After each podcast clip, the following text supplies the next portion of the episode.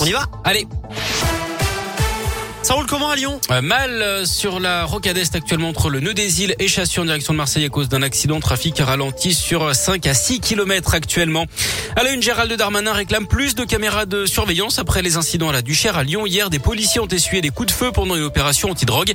Il n'y a pas eu de blessés. Ce matin, le ministre de l'Intérieur déplore l'absence de caméras dans le secteur.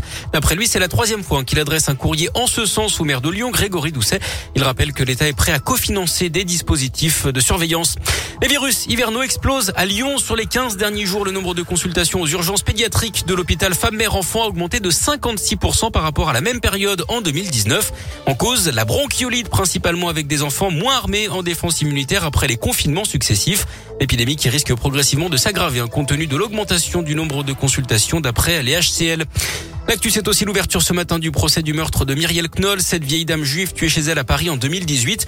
Deux hommes sont accusés de cet homicide à caractère antisémite. Ils se rejettent la responsabilité. L'appartement de la victime avait ensuite été partiellement incendié. L'affaire avait choqué le monde entier.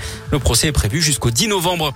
Les jouets vont-ils manquer sous le sapin cette année? Question à deux mois de Noël alors que la pandémie a ralenti le trafic mondial et les approvisionnements en matières premières. À ce stade, pas de pénurie en vue d'après les professionnels, seulement des retards et quelques ruptures de stock provisoires. Attendez-vous euh, tout de même à une hausse des prix de 3% en moyenne. Le choc pour une étudiante malvoyante à Lyon. Darine s'est fait voler son sac à dos jeudi dernier dans un bar du quartier de la Guillotière dans le 7e arrondissement. À l'intérieur notamment son ordinateur en braille qui coûte environ 7000 euros. Son frère a lancé un appel sur les réseaux sociaux pour tenter de l'aider. Des étudiants se sont également mobilisés et ont ouvert une cagnotte. On vous a mis le lien sur radioscoop.com.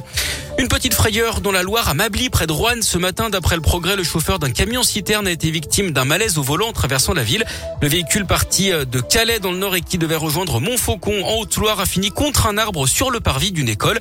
Le chauffeur roulait avec sa fille de 10 ans à côté de lui. C'est d'ailleurs elle hein, qui l'a réveillé. Heureusement, personne n'a été blessé. Il n'y a que des dégâts matériels. Le forcené des Ardillas dans le Beaujolais au nord de Lyon, interpellé par le GIGN. Cet homme de 66 ans s'était retranché chez lui hier avant de tirer sur les gendarmes sans faire de blessés. Tout serait parti d'un différent familial d'après le progrès. Le suspect n'était pas connu pour des faits de violence. Un coup de filet d'Interpol sur le dark web. 150 personnes ont été interpellées par l'organisation de la police internationale basée à Lyon, avec des arrestations en Australie, en Bulgarie, en France, en Allemagne, en Italie, aux Pays-Bas, en Suisse, au Royaume-Uni et aux États-Unis. Aviofan des Enfoirés, la billetterie pour 2022, un air d'enfoiré a ouvert à 10h ce matin. Les concerts auront lieu du 20 au 24 janvier à Montpellier. Les infos se passent sur enfoiré.fr.